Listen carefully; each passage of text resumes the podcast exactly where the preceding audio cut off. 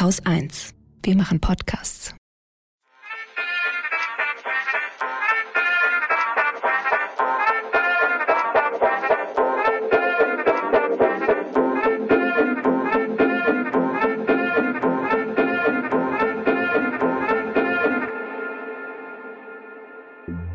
Schönen guten Tag, das ist der Lila Podcast. Ich bin Susanne. Und hier ist Lena.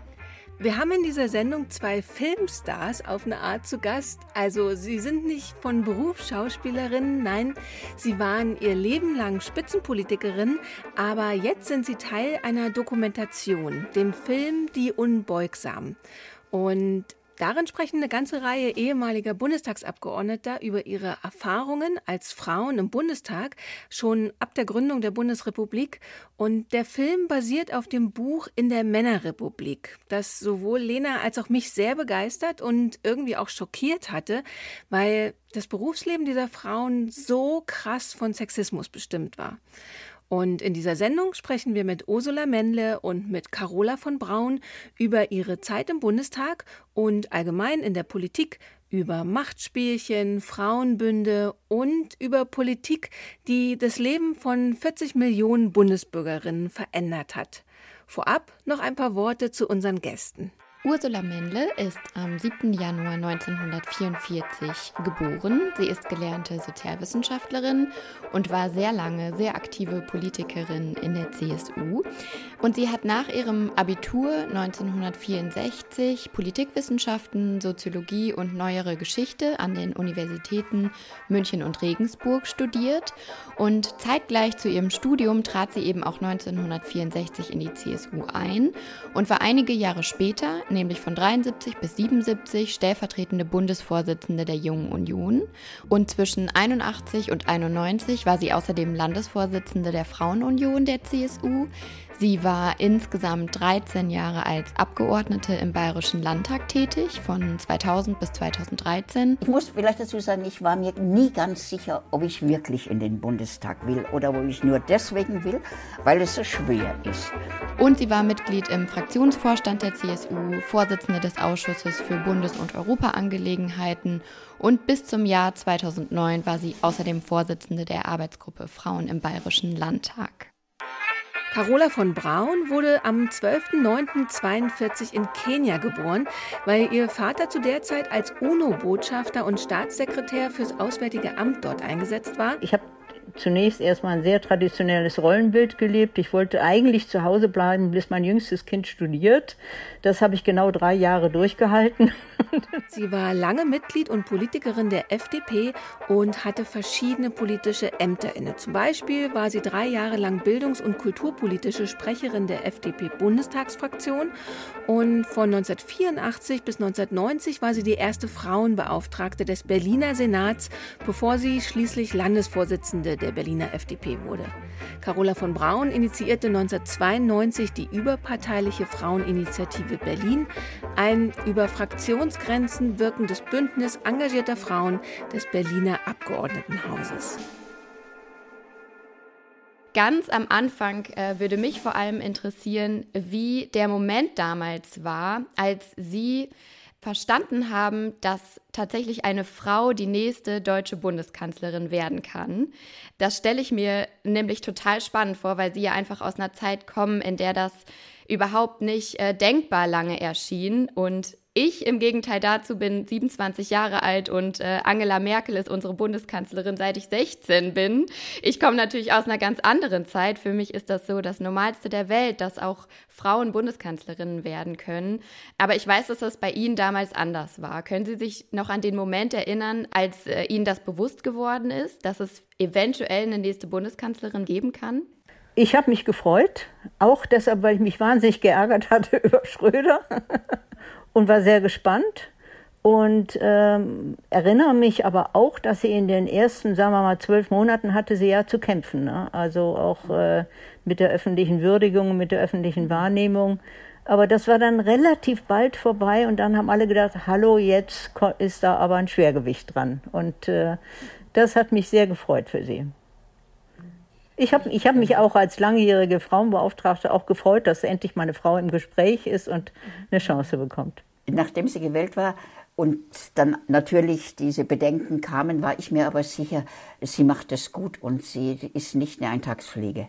Also ja, da war genau. ich mir sicher, sie hatte ja äh, zwei Ministerien vorher äh, geleitet äh, schon, genau. hatte gewisse Erfahrung und, ja. und hat auch inzwischen den parteiinternen Kampf und sowas gelernt, auch in schwierigen Auseinandersetzungen. Zunächst, als sie ja in den Bundestag kam, also da völlig unbeleckt äh, davon. Aber sie, äh, ich, ich konnte mit ihr ja zusammenarbeiten, äh, war damals frauenpolitische Sprecherin, wie sie, meiner Fraktion, wie sie äh, Frauenministerin war. Und da war die Zusammenarbeit sehr gut gewesen und sehr konstruktiv und äh, sie war einfach schlau. Und, ja. ja. und da, ich wusste, die schafft's wir schaffen das, ja. Ja, das Thema Frau sein ist ja eigentlich ihrer ganzen, also von Ihnen beiden, in der ganzen politischen Karriere immer so ein Thema gewesen. Das sieht man ja auch im Film ganz gut, dass Sie schon so sehr viele Themen umtreiben, dass Sie viele Kämpfe gekämpft haben. Bevor wir da so einsteigen in Ihre Zeit im Bundestag, wie sind Sie denn eigentlich so in die Politik gekommen? Also wo lagen denn da so Ihre Anfänge?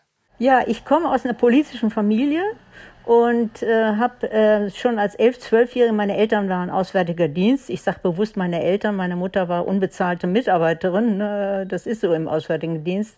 Und äh, wir hatten sehr oft Gäste aus allen möglichen Nationen und Kulturen. Und wenn die anfingen, politisch zu diskutieren, da habe ich an mir selber gemerkt, dass ich das sehr, sehr spannend gefunden habe und habe dann auch mal die eine oder andere Frage gestellt und da war die Reaktion waren durchgängig äh, interessiert. Donnerwetter, so ein Gör hatte auch Fragen zu. Das war ja auch eine Art von, ja, das hat mir Mut gegeben, ne, mich dann auch weiter äh, einzubringen. Ja, und dann viele, viele Jahre später, äh, ich habe zunächst erstmal ein sehr traditionelles Rollenbild gelebt. Ich wollte eigentlich zu Hause bleiben, bis mein jüngstes Kind studiert.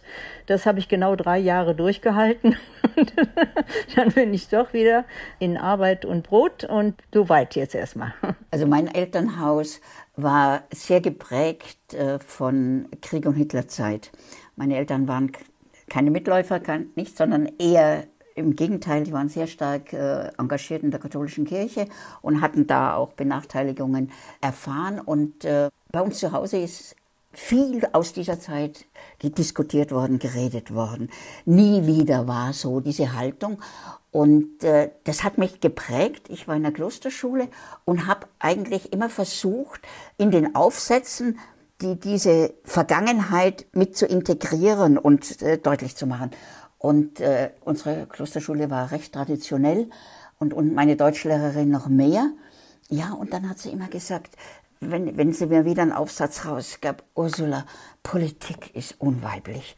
Und je mehr sie sagte, Ursula, Politik ist unweiblich, desto mehr habe ich halt dann diese politischen Inhalte übergebracht, bin in den politischen Arbeitskreis der katholischen Jugend gegangen, also war sehr stark geprägt, auch äh, aus dieser christlichen Haltung heraus und habe mein äh, Abituraufsatz, ich habe 64 Abitur gemacht, 63 ist Kennedy umgebracht worden, ermordet worden und da war natürlich Abiturthema Kennedy, frage nicht, was dein Land und so für dich tun kann und da habe ich meinen Aufsatz geschrieben und da war Spitze, war die einzige, die es geschrieben hat, auch in meiner Klasse. Und dann haben sie zu mir hinterher gesagt, Ursula, äh, wir wünschen dir, dass du eine Hambrücher wirst. Hambrücher war damals bei uns die große Bildungspolitikerin, die äh, gekämpft hat äh, aber natürlich nicht in, in, in dem Sinne, nicht in dem Sinne ähm, der Schule und und haben sie gesagt, ja, also Ursula, wir wünschen dir, dass du eine Hamburger wirst, aber in unserem Sinne. Das war so der Zeigefinger, äh, der kam. Und dann kam ich an die Uni und das waren ja die Anfänge von 68, habe Soziologie und Politikwissenschaft studiert und bei mir ist alles von unten nach oben gekehrt worden. Also es war äh, und da musste musste man politisch werden. Aber ich ja blieb in unserem Sinne und bin dann studentenpolitisch aktiv geworden im äh, Ring christlich-demokratischer Studenten und ja, und das waren so die Anfänge. Mhm. Also das Umfeld spielte wahrscheinlich schon eine wichtige Rolle so ähm, in der politischen Karriere. Sie haben jetzt beide so ein bisschen angedeutet, dass Sie auf der einen Seite Mut aus dem Umfeld auch ähm, gewinnen konnten, durch Ermutigungen einfach und Zuspruch aus dem Umfeld. Aber schon auch ähm, die ein oder anderen Steine ähm, in den Weg gelegt bekommen haben oder da auch Zweifel gesät wurden, ob das wirklich das Richtige ist. Frau Mendel, Sie haben gerade gesagt, dass Ihre Lehrerin Sie immer als oder dass die Politik als unweiblich beschrieben hat. So, wie wichtig äh, war das damals, dass man wirklich Rückhalt aus dem ganz engen Umfeld bekommen hat, um überhaupt ähm, politisch aktiv werden zu können in dieser ja. Zeit als Frau. Mhm. Wir waren zwei Mädchen zu Hause und meine Eltern, wir kamen, also im Gegensatz zu von Braun, komme ich nicht aus einem Akademikerhaushalt und ich war die Erste, die überhaupt aufs Gymnasium gegangen bin und habe wahnsinnig viel Unterstützung von meinen Eltern gehabt. Mhm. Der Papa hat immer gesagt, werde ich, werde ich, mach. So. Es war nicht einfach gewesen, auch nicht in der Schule, weil man halt sehr wenig mitmachen konnte. Ich brauchte auch ein Stipendium und so.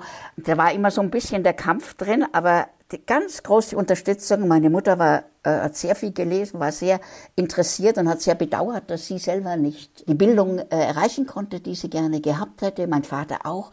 Und die haben, eigentlich haben mich meine Eltern etwas überfordert, weil sie alles in mich gelegt haben. Meine Schwester war ein bisschen schwach auf der Lunge und, war, und hat ganz normale äh, Volksschule gemacht. Und ich war so der, die Hoffnung der Familie. War nicht einfach, mhm. aber hat mhm. natürlich Rückendeckung gegeben.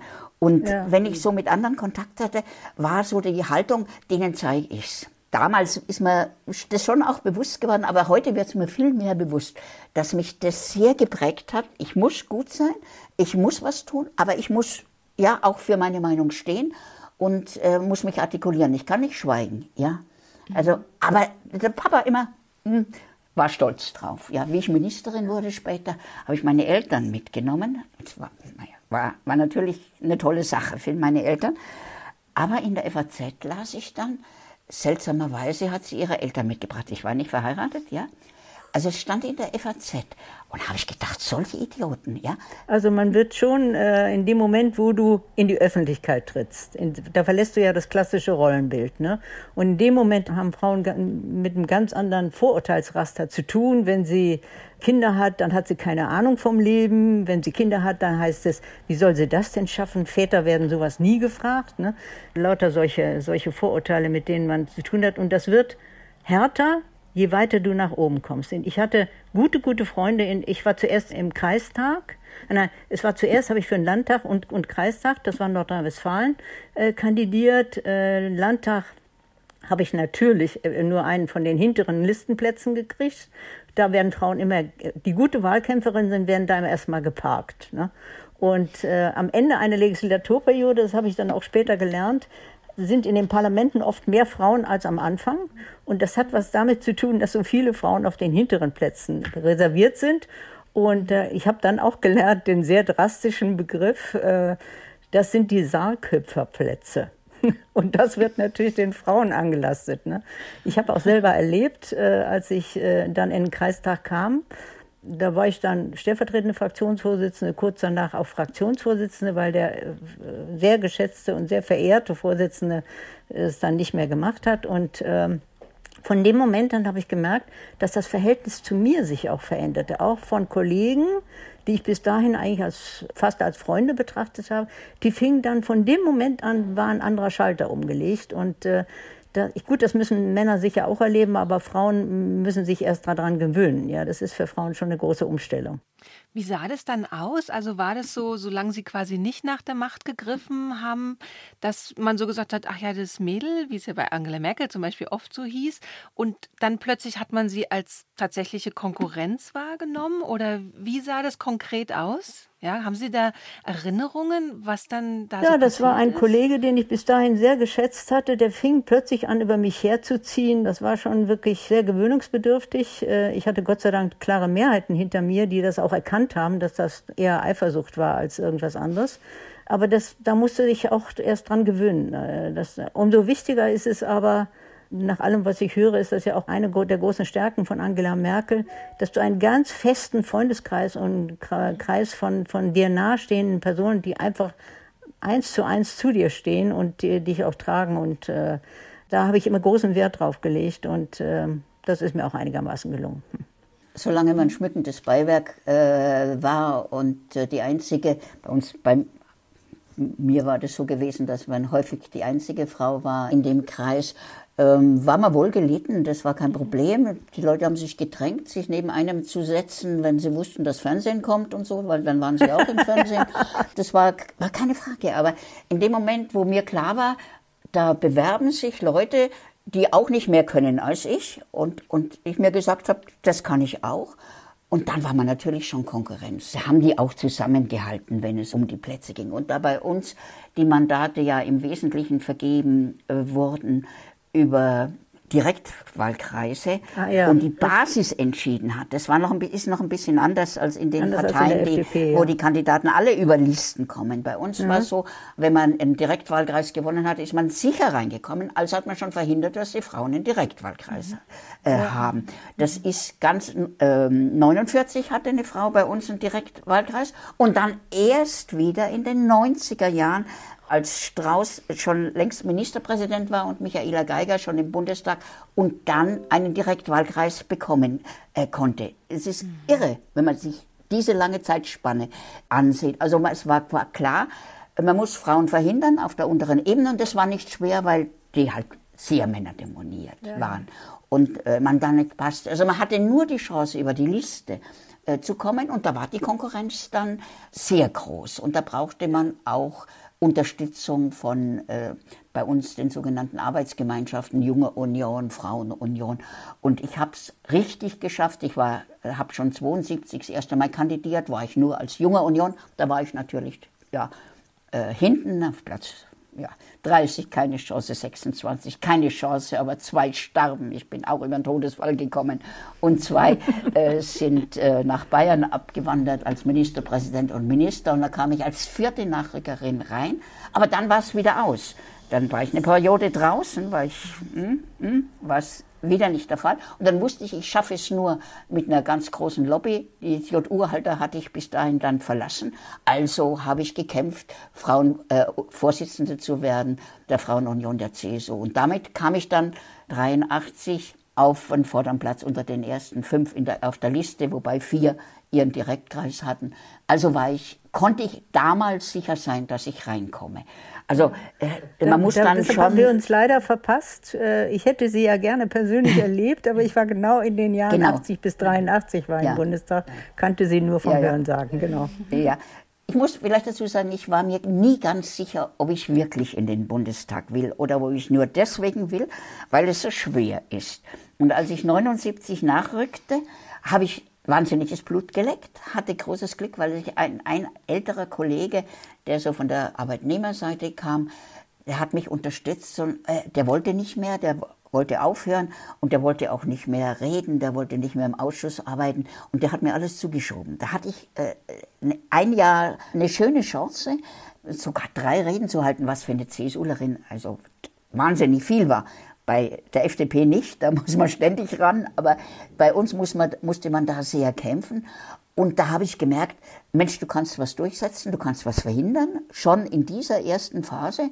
Und ich will, ich will. Und dann habe ich gekämpft. Dann musste ich halt die Strategien entwickeln, die notwendig waren. Ja, ich habe äh, von am Anfang meiner Karriere nie nur auf die Politik gesetzt, sondern habe geschaut, dass es auch beruflich stimmt, weil ich nie sicher sein konnte bei der Lage, innerparteilichen Lage, dass man dass, dass man darauf setzen kann. Und habe auch immer damit kokettiert. Bei uns ist es ja, ich habe äh, ja bei der Beruf. FDP. Bei der FDP ist es ja, äh, leider muss man ja sagen, der letzte, der einen Direktwahlkreis im Bundestag gewonnen hat, war Hans-Dietrich Genscher. und sonst gab es, und ich glaube, Meyer, Hans-Rudolf Meyer, in, äh, der, der Ministerpräsident von Baden-Württemberg in den 50er, 60er Jahren. Der hat, glaube ich, auch äh, als einziger ein, ein Direktwahl. Also bei uns haben die Listen spielen bei uns die entscheidende Rolle und äh, deshalb äh, ist mir das sehr vertraut, was Sie, was Sie erzählt haben. Was, also Sie haben gerade schon, glaube ich, so ganz unterschiedliche Ebenen auch angerissen und angesprochen, aber vielleicht können Sie noch mal so die Themen beschreiben, mit denen Sie sich als Frauen in der Politik damals rumschlagen mussten, die gar nichts mit inhaltlicher Politik an sich zu tun hatten, sondern die darin begründet waren, dass Sie Frauen waren. Also Sie haben jetzt gerade schon so die systematische Verhinderung eigentlich ähm, von Frauen in der Politik so ein bisschen angesprochen. was gab es da noch, mit was Sie ähm, oder gegen was Sie da kämpfen mussten? Also ich war ja bildungspolitische Sprecherin in der Zeit und da war natürlich äh, in der Bildungspolitik hat es eine enorme Rolle gespielt. Äh, wie sieht die schulische Ausbildung von Mädchen und Jungs aus? Es kamen zum ersten Mal jetzt Erkenntnisse hoch, dass es vielleicht Gründe hat, warum Mädchen nicht äh, weniger Mathematik äh, äh, studieren oder beziehungsweise lernen wollen. Und hat sich dann herausgestellt, das hat nicht daran gelegen, dass sie es nicht können, sondern dass es sie mit erheblichen Vorurteilen schon in Schulen zu kämpfen hatten. Ich habe noch erlebt in der Schule, das war unter Prima hieß das damals, eine Klassenkameradin hatte super Noten in Mathe, die wurde schon schräg angeguckt, weil das angeblich unweiblich ist noch in meinem Jahrgang, das muss man sich mal vorstellen. Und die hat dann hinterher auch Mathe studiert und hat sich x spöttische Bemerkungen gefallen lassen müssen. Das spielte natürlich alles in der Bildungspolitik eine enorme Rolle. Also meine Erinnerungen sind, gehen dahingehend, dass man, um überhaupt ernst genommen zu werden, sich ein Fachgebiet suchen muss und da einfach auch ackern muss und immer präsent sein, sein muss. Es ist weniger die Öffentlichkeit als die parteiinternen Spielchen. Ja. Es spielt sich einfach vieles hin, Hinterzimmer klingt so blöd, aber äh, wenn die offizielle Veranstaltung vorbei ist und dann war früher das Kartenspiel eine ganz große Rolle, spielte eine große Rolle. Und da war man von vornherein relativ ausgeschlossen. Aber äh, man musste einfach dabei sein bis zum bitteren Ende, damit man mitbekam, was geredet wurde, was, welche Pläne geschmiedet wurden. Also die, diese Treffpunkte auch, die die Männer hatten, waren nicht unbedingt für Frauen offen. Ja, und von daher war man einfach vom Informationsfluss ausgesprochen. Ja. Äh, jetzt sage ich ganz was Blödes. Ich bin mit denen in Nachtlokale gegangen und einfach, ja, um, um dabei zu sein. Ja, als ich stellvertretende Bundesvorsitzende wurde der Jungen Union, war man in Hamburg. Da ist, sind die natürlich alle Reeperbahn und so und ich äh, ordentlich mit, ja, weil äh, es ging ja darum, am nächsten Tag wollte ich auch gewählt werden und musste ja wissen, was sich da so abspielt. Und das waren nicht immer schöne Erfahrungen, die man da, da gemacht hat. Aber äh, ich hatte gesagt, man war ja häufig die Einzige. Ja, äh, mit da war äh, viel Stehvermögen und viel Aushalten war so eine Rolle, um äh, dieses Informelle, was da auch stattfand in den Männergesellschaften, um da äh, das auszuhalten und, und zu machen. Man hatte wenig Unterstützung. Muss auch sagen, was problematisch war, es war immer klar, eine Frau wird was. Es gab reservierte Plätze. Damit war klar, wenn ein Platz besetzt ist, hat eine andere keine Chance. Also gab es schon eine natürliche Konkurrenz bei Frauen, unter Frauen ausschließlich um die Plätze. Also man haben die, die Frauen haben gegeneinander gearbeitet, nicht um einen Männerplatz, sondern um den Frauenplatz. Sehr viel Neid und erst als eben viel mehr Frauen reinkamen, war klar, dass wenn wir zusammenhalten, wir auch uns verstärken können und nicht mehr in der anderen immer die Konkurrenz sieht. Wenn man bei uns so die Lebenswege der ersten Frauen anschaut, sind immer Generationen dazwischen, weil ist so wenig waren. Es war mal, äh, als zwei Abgeordnete im Bundestag waren, äh, das war eher Zufall, aber ansonsten war immer so sechs, acht Jahre Zwischenraum in der Altersgruppe, weil man eben, weil keine andere rangelassen wurde. Keine andere. Und bis Frauen das kapiert haben, dass diese Verfahren, die auch angewandt, auch spezielle Wahlen, also bei uns war es so gewesen, dass wenn sechs Beisitzer gewählt wurden, dann sind fünf Beisitzer in einer Blockabstimmung gewählt worden und die Frau in einer Einzelabstimmung gegeneinander. Ja, ich muss sagen, ich ärgere mich heute noch, mich, ja, weiß Gott wie schimpfen, dass ich das das erste Mal mitgemacht habe bis man das durchschaut, diese Mechanismen erst als Frauen kapiert haben, ja, wir wollen einen, einen Anteil und nicht nur die Alibi-Frau sein, sondern äh, einfach, äh, wenn wir solidarisch sind, schaffen wir mehr. Und das ist eigentlich erst so in den 80er, 90ern gekommen, auch mit den frauenpolitisch spezifischen Themen, die man gespielt hat, äh, dass man da zusammengehalten hat. Und also es war nicht nur die Männergesellschaft, sondern auch die wenigen politischen Frauen bei uns. Also ich kann jetzt nur von unserer Partei sprechen, weil es da eben auch begrenzter war, wo man was aufbrechen musste sowohl im Film als auch im Buch werden ja so unzählige Anekdoten oder Geschichten erzählt, wo einem echt so die Nackenhaare aufstehen. Also was Sie jetzt auch sagen, diese ganzen Spielchen oder ja, so wirklich Mechanismen, die da einfach so existieren, aber dann auch so Sachen wie dieser Streit um die erste Hose im Bundestag an Frauenbeinen oder diese eine Anekdote fand ich eigentlich sowohl im Film als auch im Buch wirklich die schockierendste, dass ein Kollege einer Frau mit den Fingern über den Rücken fährt und dann halt so sagt, irgendwie Daumen hoch, ne, dass sie halt irgendwie kein BH oder hat sie ein BH an. Also sowas wirklich also entsetzliche Geschichten sind da irgendwie drin. Und wenn Sie jetzt so sagen, die Frauen haben sich erst so im Lauf der Zeit so entdeckt, mich interessiert total dieser Prozess. Also wer hat da als erstes so die Fühler nach den anderen Frauen ausgestreckt? Und hat man sich dann vielleicht auch so Tipps gegeben? Hey, zum Beispiel sei nie mit dem Typen alleine in einem Raum oder schau, hier, es gibt immer nur diesen einen Platz, lass dich nicht auf dieses Ausspielen unter Frauen ein und so. Dieser Prozess würde mich total interessieren interessieren, wann ist es aufgebrochen zwischen den Frauen? Wie hat man sich so entdeckt und auf welche Art und Weise so? Also äh, diese Geschichte, die Sie erzählt haben, das betraf äh, meine sehr geschätzte Freundin und Vorgesetzte Helga Schuchert, bei der ich lange Jahre Assistentin mhm. war, bevor ich selber in den Bundestag auch einzog. Ich habe auch so meine Erlebnisse gehabt. Also ich habe dann auch festgestellt, dass Herren, mit denen man sich nun wirklich partout nicht einlassen wollte, jetzt ich meine Mann-Frau mäßig, ja, das musste man in einer Art und Weise ablehnen, dass der Mensch nicht zum Feind wird. Ja, das ist eine sehr, gut, das ist in allen großen Unternehmen, äh, ist, ist das eine gewisse Gefahr, dass, äh, wenn Frauen einen Mann ablehnen, als Sexpartner, ja, oder so, mhm. dass sie dann ihre, ihre Karriere, da eine gewisse Fragezeichen darüber stehen kann. Das lernst du dann da auch, ja, wie, wie wimmelst du den ab, ohne den, äh, dir auf ewig einen Feind zu schaffen. Das war auch ein Thema, wo, wo wir uns auch unter Frauen und, äh, untereinander unterhalten haben. Wie, wie, hast du das auch erlebt oder was machst du denn da? Wie geht man denn mit dem um? Es gab halt Namen, von denen man wusste, die baggerten gerne, ja, und die musste man irgendwie abwimmeln. Das, das war schon und was waren da so Tricks? Wie hat man das gemacht, damit die nicht beleidigt sind? Im Zweifelsfall ist ja so ein Mann dann schnell beleidigt. Sehr, ja, genau. Also das war, äh, ja, wichtig ist, dass man nicht ausfällig wird und nicht persönlich angreift, sondern einfach irgendwelche anderen Ausreden findet, weshalb man jetzt überhaupt keine Zeit hat oder äh, vielleicht auch mal einen, einen frechen Witz zurück. Das, mhm. das geht auch noch. Äh, auch einen, der, wo er vielleicht mal kurz schlucken muss. Aber mehr als das nicht. Dann äh, muss man vielleicht eher noch eine andere Frau zufällig noch mit dazu holen, das Gespräch oder so. Das sind so die Methoden. Wir sind alle gut damit klargekommen, aber es war immer äh, präsent im Kopf, dass du aufpassen musst. Ne? Gut, wenn du erstmal ein höheres Alter hattest, dann war das die Gefahr nicht mehr so groß.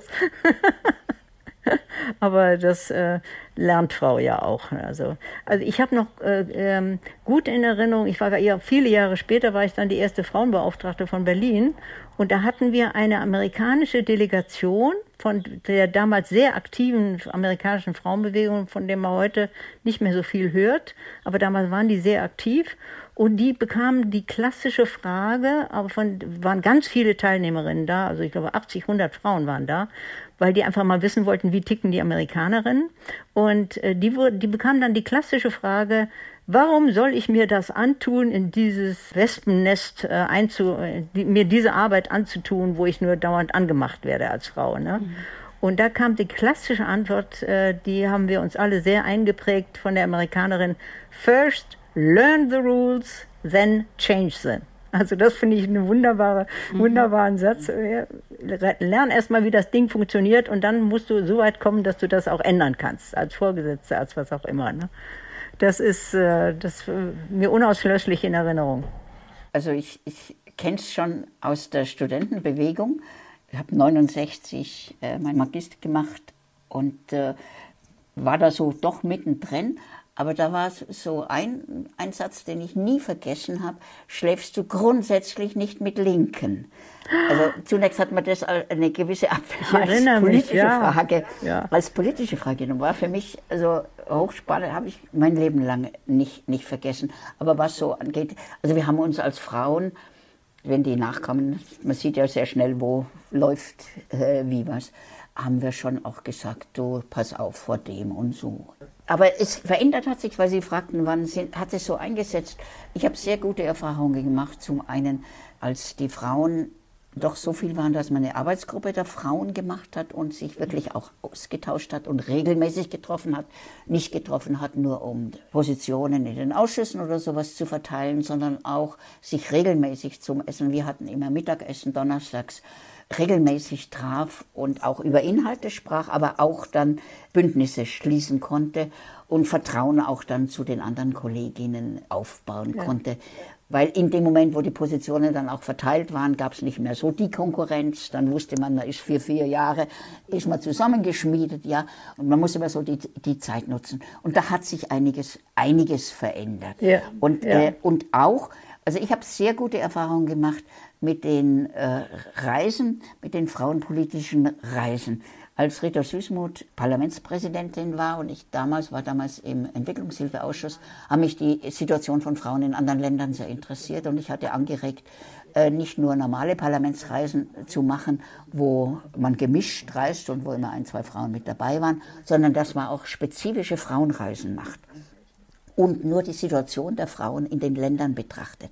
Und da sind wir überparteilich auch sehr äh, nahe gerückt und haben über die Mechanismen sprechen können und gesehen, das ist nicht nur eine eigene Parteisache in Abschwächung so und so, aber es ist ein äh, gemeinsames Frauenproblem. Ja. Also es brachte mich zum Beispiel dazu, dass ich zu Renate Schmidt ein sehr gutes Verhältnis aufbauen konnte und wir auch sehr viel absprachen treffen konnten. Waltraud Schoppe, die ja in dem Film sicherlich auch eine große Rolle spielt. Ich habe den Trailer nur gesehen und mich sehr daran erinnert, an diese Zeit. Waltraud Schoppe war ebenfalls so eine Figur, mit der man darüber sehr viel sprechen konnte. Natürlich nicht offen, sondern wir haben uns zu Frühstücken getroffen und haben das dann äh, gemacht, erst später offen. Uta Würfel war auch so jemand später, mit der man von der FDP, man war ja sich da nicht Konkurrenz auch, ja. Und haben, wir haben gelernt, dass, wenn man Absprachen trifft, ähm, ich bringe mal ein Problem, ein großes Problem, das sich darstellte, nämlich diese politische Frage nach der Vergewaltigung in der Ehe. Das war bei uns in meiner Fraktion ein No-Go, ja, ein No-Go. Und in meiner Landesgruppe, also CSU, noch ein größeres. Und da kam natürlich immer von der Opposition auch entsprechende Anträge. Und da hat die Renate Schmidt mich äh, gefragt, seid ihr schon so weit? Und da habe ich gesagt, nein. Und das war mit dem Grund, weswegen man es auch nicht unbedingt zur Abstimmung gestellt hat. Weil wenn was abgelehnt wird, ist es ja problematisch. Ja, dann bis man das wieder in Gang setzt und wieder was machen kann. Und so, da man hat so ein bisschen aufeinander Rücksicht genommen und sie musste das in ihrer Fraktion durchsetzen, dass sie nicht gesagt haben, und wir machen da, sondern es war für sie auch nicht einfach. War für uns äh, auch nicht. In meiner Fraktion hatte ich Frauen, die dann aber solidarisch waren, die dagegen waren, dass das gesetzlich geregelt war, aber die aufgrund der vielen Diskussionen in der Arbeitsgruppe Frauen gesagt haben, wir sind zwar nicht dafür, dass, da, dass das Gesetz geändert wird. Und, und bei unseren Männern kriegen wir das sowieso nicht durch. Und wir machen nur uns unbeliebt. Ja? Aber wenn du das sagst oder wenn ihr das sagt, wir waren ja mehrere, wenn ihr das sagt, dann sprechen wir nicht dagegen. Das klingt nach außen eher wie eine Frechheit, aber das war ein super Ding gewesen, weil wir dann, äh, es, es, hatte so den Anschein, als würden wirklich alle dahinter stehen. Es war jedenfalls niemand da, der widersprochen hat. Und das war ein wichtiger Schritt zu den Themen. Viele, gerade viele politische Themen waren so besetzt, dass die dann sagten, ja, mach du und hol du den Unmut auf dich, aber verschone uns, ja. Ähm, ähm, und warum sollte man da auch nicht eine Arbeitsteilung praktizieren? Äh, man musste sehr viel Mund-zu-Mund-Beatmung machen, aber äh, so langsam tickt es dann auch. Es ist äh, auch ein struktureller Prozess. Ich wollte auch erzählen, äh, Sie, äh, das Stichwort Rita Süßmuth, die ja wirklich weit über äh, Parteigrenzen hinweg hochgeschätzt wird und respektiert wird, die hat äh, wesentlich dazu beigetragen, dass wir zum Beispiel, ich, ich bin ja später dann in Berlin Landesvorsitzende geworden und Fraktionsvorsitzende der Berliner FDP und wir haben genau dieses Problem des Zusammenwachsens Ost und West hatten wir ja auch zu verkraften und das in der gleichen Stadt, im gleichen Parlament. Das war insofern anders als in allen anderen Bundesländern und da haben wir viel gelernt. und äh, haben in der Zeit haben wir erlebt, also in der Frauenbewegung war das so, wenn die Ost- und die Westfrauen zusammenkamen und die Ostberlinerin sagte, ich bin Ingenieur, da war was los, ja. Dann haben die Westfrauen sofort sehr aggressiv, das heißt Ingenieurin. Und das hat dann natürlich in, im, im Anfang hat das zu großen Verwerfungen, Zerwürfnissen auch zwischen Ost und West geführt, auch ja. in der Frauenbewegung. Mhm, ja. Das war ein großes Problem. Wir haben dann in Berlin und insofern war Rita Süßmuth auch ein großes Vorbild. Wir haben dann die überparteiliche Fraueninitiative im Abgeordnetenhaus von Berlin gegründet, weil wir gesagt haben, ich, ich traf meine Kollegin, die war Fraktionsvorsitzende von Bündnis 90 Die Grünen. Ich treffe sie auf der Damentoilette und wir schütten uns gegenseitig unser Herz aus, wie schwierig das ist, selbst, wenn du Vorsitzende bist, bestimmte frauenpolitisch relevante Themen überhaupt reinzubringen in die Arbeit. Und da ist die Idee entstanden, dass wir eine überparteiliche Fraueninitiative gründen. Die gibt's immer noch, die wird nächstes Jahr 30 Jahre alt. Äh, alle ehemaligen Abgeordneten sind noch Mitglied bei uns, die neuen sind auch alle bei uns eingetreten, also im Abgeordnetenhaus. Und wir haben es geschafft, Themen auf die Tagesordnung zu schaffen im Abgeordnetenhaus, die vorher nie richtig behandelt worden waren. Stichwort wachsende Obdachlosigkeit von Frauen mit und ohne Kinder. Das, war, das haben wir in einer überparteilichen Initiative geschafft, dass das im Abgeordnetenhaus das zum ersten Mal eine Anhörung dazu gegeben hat. Und inzwischen gibt es äh, noch immer nicht genug, aber doch sehr viel mehr Einrichtungen, die nur für Frauen äh, sind, für Obdachlose. Das sind so, so Themen, wo dann die überparteiliche Zusammenarbeit sich sehr auszahlen kann, über Parteigrenzen hinweg. Und ich denke, das hat sich sehr zum Guten geändert äh, im Vergleich zu den 80er Jahren. Da war das doch sehr viel schwieriger. Also deshalb ähm, bin ich ganz froh darüber, dass es die, dass unsere Initiative auch wie gesagt jetzt 30 Jahre alt wird und äh, wir, wir ackern jetzt immer noch weiter an all solchen Themen. Wir haben jetzt zum Beispiel die Anfrage durchgesetzt, nicht durchgesetzt. Wir haben angeregt im Abgeordnetenhaus und da wird auch sehr auf uns gehört inzwischen. Wie wirkt sich Corona auf die Lage von Frauen aus? Dass da eine wissenschaftliche Untersuchung in Auftrag gegeben worden ist. Die wird jetzt im Sommer vorgestellt. Das haben wir auch angeregt. Es gibt solche Stichworte. Da ist, ist es dann wichtig, dass die Frauen in den Parlamenten über Parteigrenzen hinweg gut zusammenarbeiten. Und da gibt es wirklich große Vorbilder wie Rita Süßmuth, die ist auch zum Beispiel zu uns immer gekommen, auf uns, zu unseren großen Empfängen, ist natürlich mit großem Respekt äh, und Freude ähm, immer dort empfangen worden. Solche Vorbilder, Vorbilder spielen eine große Rolle in der Frauenbewegung, dass es sich weiterentwickeln kann. Wenn Sie sagen, das war in den 80er Jahren noch schwieriger, wie kam das denn an bei den anderen Parteimitgliedern, bei den männlichen vor allem, wenn die so gemerkt haben, dass sie überparteiliche Allianzen bilden oder sich da eben solidarisieren mit Frauen aus anderen Parteien, um gewisse Themen voranzubringen und damit dann gar nicht in erster Linie die äh, parteilichen Inhalte voranbringen, sondern äh, frauenpolitische Themen äh, vorangebracht haben. Wie kam das an? Sind Sie da viel auf Widerstand oder auf Unverständnis gestoßen? Ja, da gab es erhebliche Widerstände, zum Teil auch von Frauen, mhm. die davon gar nichts hielten. In einem Fall eine sehr angesehene ältere Parteifreundin, die in Berlin immer noch einen sehr guten Namen hat, die hatte dieses ganze System, überparteilich zusammenzuarbeiten zu bestimmten Themen, sie hat wörtlich gesagt, das sei unpolitisch. Da war ich fassungslos, ja. Da sieht man dann doch, die Generationen haben, denken dann doch ein, äh, ein bisschen anders. In der Fraktion hat man das Ganze erstmal so laufen lassen, so nach dem Motto, lass die Mädels mal machen, mal gucken. Wenn was daraus wird, ist gut, wenn nicht, ist es ihre Schuld, ja. Und äh, nein, es gab eigentlich keine großen Widerstände. Im Anfang eher das Problem, dass es kaum ernst genommen wurde, kaum unterstützt wurde. Das hat sich dann schon nach wenigen Jahren geändert, weil wir es immer geschafft haben, Anträge ins Abgeordnetenhaus reinzubringen als kleine zivilgesellschaftliche Organisation, aber mit dicken Unterschriften von prominenten Mitgliedern des Abgeordnetenhauses. Das hat dann der Stellungnahme auch immer ein Gewicht gegeben. Und vielleicht, das ist auch ein Punkt, wo, glaube ich, Frauen sehr darauf achten, auf den Stil, nie einen verletzenden Stil zu benutzen, sondern immer sehr sachlich zu bleiben, die Höflichkeitsformen einzuhalten, auch wenn du in der Sache sehr hart bist. Ich glaube, dass Frauen da ein bisschen geschicktere Umgangsformen haben als so manche Schlacht, die sonst so läuft. Ja, also natürlich war es nicht einfach äh, und man hat sehr viel Spott geerntet, wie äh, hier ja. Sie sagen, Frau von Braun, äh, lass die Mädels doch machen, das läuft sich äh, schon tot. Ich kann mich sehr gut erinnern an unsere erste große gemeinsame Initiative im Bundestag, als es um die große Anfrage Menschenrechtsverletzungen an Frauen ging. Äh, da war wenig Ver Menschenrechtsverletzungen an Frauen, Menschenrechtsverletzungen sind Menschenrechtsverletzungen.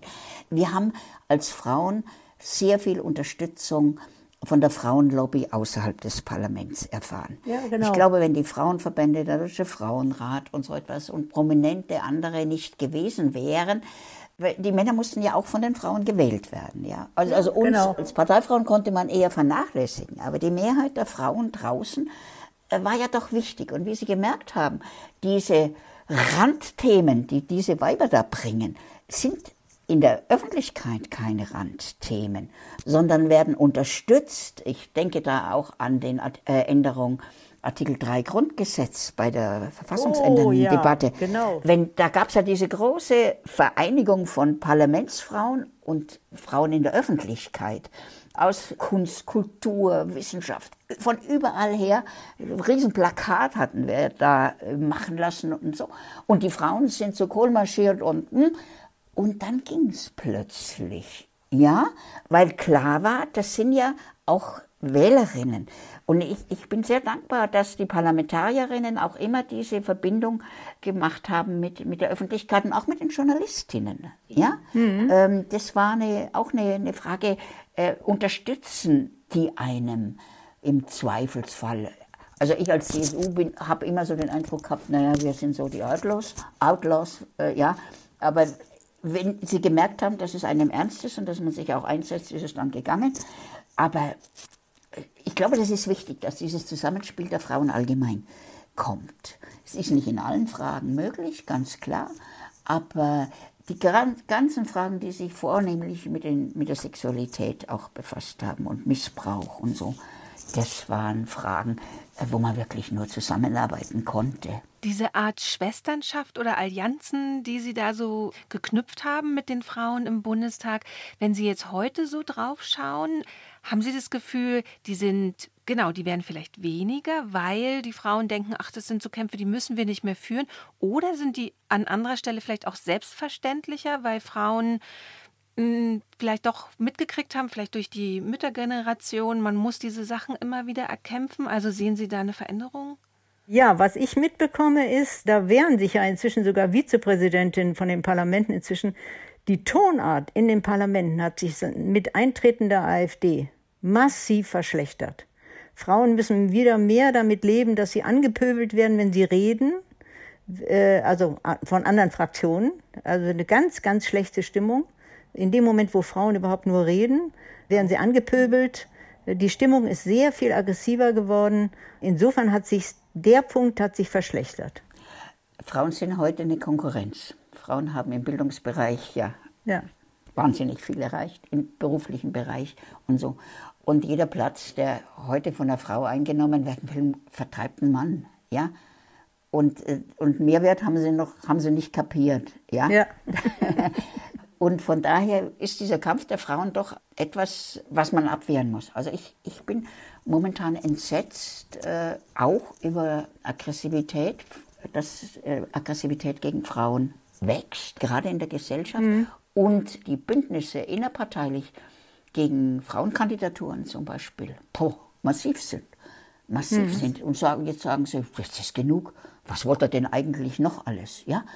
Und die jüngeren Frauen, haben halt erfahren, dass wir viel gleichberechtigter in vielen Lebensbereichen sind, als das früher der Fall war.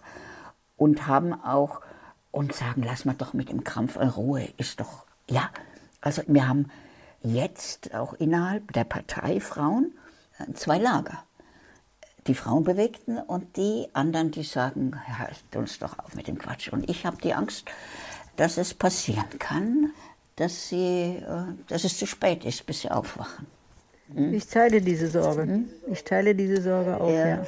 Ich war immer optimistisch, dass es wird, man kämpft und dass wir auch wirklich viel erreicht haben. Also ich gehöre nicht zu denen, die jammern und sagen, nee, also, sondern wir haben Marksteine äh, sind gesetzt worden für die Gleichberechtigung der Frauen, gerade auch gesellschaftlich.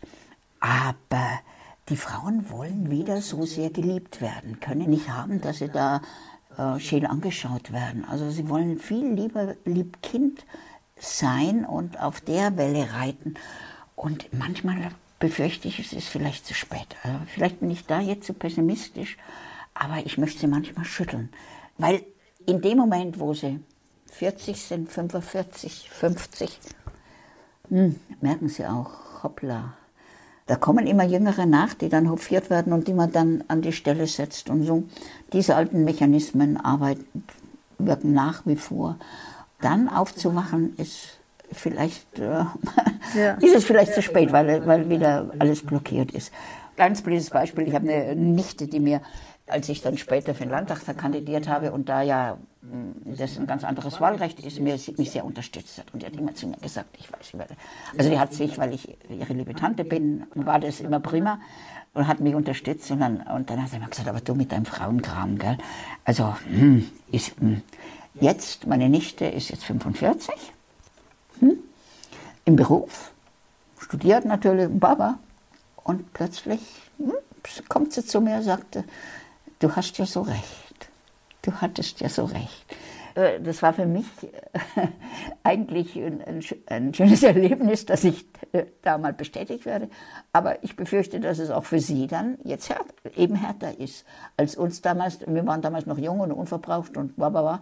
Es ist leichter gewesen, ja. Und waren viele, die, die, die gleich gedacht haben, hm, Entschuldigung, dass ich da privat werde, aber aufpassen, aufpassen, Mädels.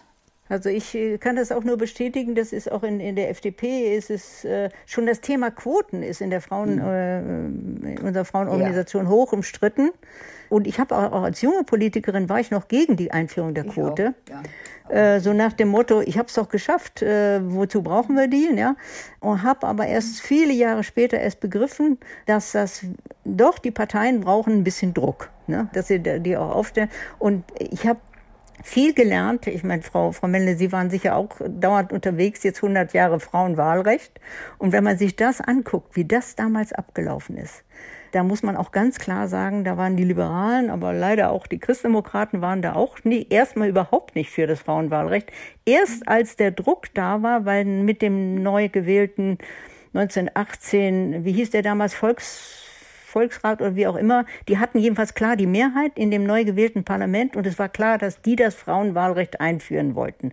Und in dem Moment sind die bürgerlichen Parteien, inklusive meiner eigenen, sind dann plötzlich mit fliegenden Fahnen übergegangen und haben gesagt, okay, okay, okay, wir, wir wollen jetzt auch das Frauenwahlrecht. Das heißt, manchmal müssen die Parteien auch zum Jagen getragen werden. Und dann gibt es das berühmte andere Beispiel. Mann und Frau sind gleichberechtigt, 1948. Elisabeth Selbert. Da gab es ja dieses kleine verfassunggebende Organ von lauter Männern, lauter konservativen Männern, die erstmal die Verfassung entwarfen. Und sie war die eine, eine von den ganz wenigen Frauen in diesem. Und sie hat sich hier dafür eingesetzt, dass dieser Artikel 3 reinkommt. Das ist abgelehnt worden von den Herren und daraufhin hat sie dann gesagt, okay, meine Herren, jetzt wende ich mich an die Öffentlichkeit. Sie bekam tosenden Beifall quer durch die gesamte Bundesrepublik. Wo immer sie hinkamen, waren die Veranstaltungen voll. Die Presse hat das auch massiv unterstützt. Und dann plötzlich, siehe da, der Deutsche Bundestag tagt und verabschiedet den Artikel 3 einstimmig. Ja? Also manchmal ist ein bisschen Druck ganz heilsam. Wir können uns die Hände reichen, was die Beurteilung von Quoten und, und Druck, Druck, angeht. Da hat, hat, man selber persönlichen Lernprozess äh, ja. durchgemacht und äh, bedauerlicherweise ist es immer noch nicht, äh, äh auch wenn für meine Partei die Quote, was äh, die Besetzung von Parlamentssitzen und sowas angeht, äh, wenig hilft. Aber im Kopf muss was passieren. Ja, und das genau. passiert dann genau. durch so eine Regelung. Ja. Ähm, nach Ihren ganzen Erfahrungen, jetzt, die Sie so gemacht haben im Laufe Ihrer Karriere, welchen Rat würden Sie denn so Ihrem jungen Selbst geben oder jungen Politikerinnen, die jetzt anfangen? Also wenn jemand ein Interesse an der Politik hat, am meisten durchsetzen kann man natürlich in den Parteien und in Parlamenten. Das ist einfach, sind einfach die Machtzentren. Und von daher reingehen, ganz gleich wo, sich engagieren. Ja, nicht ganz gleich wo, aber sich engagieren und, und aktiv sein. Das Zweite, eigene Ideen haben, aber Verbündete suchen, weil als Einzelkämpferin ist es schwierig. Also immer gucken, kann man noch ein paar andere mit dazu gewinnen, die Gleiches denken, die einem unterstützen und äh, auch ja, den Rücken stärken. Auf keinen Fall sich ähm, ins Boxhorn jagen lassen, wenn man nicht Erfolg hat, sondern weitermachen, weitermachen, weitermachen, beharrlich sein. In vielen anderen Bereichen geht es alles viel, viel schneller als in den Parteien und den Parlamenten. Kann man auch viel mehr glänzen. Aber man kann nicht das erreichen. Und es wäre schade, wenn Engagement wegfiele, weil man gleich nach dem ersten Misserfolg aufhört. Misserfolge kommen. Und äh, auch wenn man von der eigenen Idee einfach überzeugt ist, mh, die anderen finden, muss man halt langsam auch dazu bringen, äh, das zu machen. Also das ist, würde ich sagen, beharrlich sein und solidarisch sein zu anderen. Also Frauen unterstützen. Man kann wenn man gemeinsam was angeht, mehr und mehr nachziehen. Das, das geht. Nicht meinen, man selber ist super und ja, das reicht aus. Äh, man kann, als Frauen kann man meines Erachtens nur dann was verändern, wenn man auch eine kritische Masse ist. Also man brauchen viele, brauchen wirklich viele. Man muss so ein bestimmtes Bedrohungspotenzial sein für die anderen Entscheidungen. Die müssen Angst haben, schaffen wir das, schaffen wir das nicht. Ja, und das ist einfach nur, wenn man untergehakt, äh, brauchen wir ja nicht unbedingt auf der Straße äh, mehr zu marschieren, wie das früher der Fall war, aber durchaus auch äh, sich geistig unterhaken und unter, unterstützen. Also das würde würd ich so sehen, in einem anderen nicht die Konkurrenz sehen, sondern äh, Unterstützerin und, äh, und gemeinsam sind wir, sind wir stark als Frauen. Ich würde äh, dem gerne noch hinzufügen, ich kann das alles unterschreiben, was Ursula Melle hier gesagt hat. Ich würde da gerne noch hinzufügen, wenn Frau vor der Wahl steht, was für eine Art von Leben willst du eigentlich führen? Dann kann ich nur eins sagen, politische Arbeit ist sehr, sehr spannend. Es gibt kaum ein anderes Betätigungsfeld, wo du so viel Spannendes erleben kannst, wo du so im, im Leben in dieser Gesellschaft mit drin bist. Du erfährst, was in anderen Berufen los ist. Du erfährst, was, was in anderen Parteien los ist, wie überhaupt Gesellschaft funktioniert. Das ist einfach eine sehr, sehr spannende, anregende und erfüllende Tätigkeit. Und äh, ich, kann nur äh, unterstützen, was Ursula Menne auch gesagt hat. Dabei ist es sehr wichtig, dass du nicht als Einzelkämpferin arbeitest, sondern von Anfang an dir deine Freundeskreise schaffst. Die, die Freundeskreise können bestehen äh, aus gemeinsamen Zielen, be bestimmten politischen Zielen. Oder, äh, oder du willst, äh, dass dein Landesverband in der Bundespartei äh, eine bessere Rolle spielt oder sowas alles. Ne? Das, das macht Spaß und das ist äh, auf jeden Fall spannender als viele, viele andere Tätigkeiten. Insofern kann ich alle Frauen nur ermuntern. Ihr habt ein sehr erfülltes Leben, vielleicht manchmal ein bisschen strapaziös, das stimmt, weil wir halt nun noch immer noch die Mehrheit der ehrenamtlichen Tätigkeiten nicht nur in der der Familie, sondern auch andernorts ausfüllen. Aber es ist ein sehr erfüllendes Leben, deshalb kann man das nur empfehlen. Und das war's auch schon von uns für diese Episode. Schön, dass ihr wieder dabei wart. Wir hoffen, ihr habt so viel Neues mitnehmen können wie wir. Der Film Die Unbeugsamen kommt heute in die Kinos. Und falls euch auch das Buch interessiert, schaut doch mal auf dem Instagram-Kanal des Lila Podcasts vorbei. Dort findet ihr im Mai 2020 eine ausführliche Rezension. Wenn ihr unsere Arbeit unterstützen wollt, dann schaut doch mal auf www.lila-podcast.de slash unterstützen vorbei. Dort findet ihr alle Möglichkeiten, zum Beispiel Steady, Patreon oder auch die Direktüberweisung. Und eine neue Form der Unterstützung ist ein Abo bei Apple Podcast Subscriptions. Dort bekommt ihr wie bei Steady und Patreon den Lila Podcast werbefrei und in den Pausen auch immer wieder Bonusfolgen.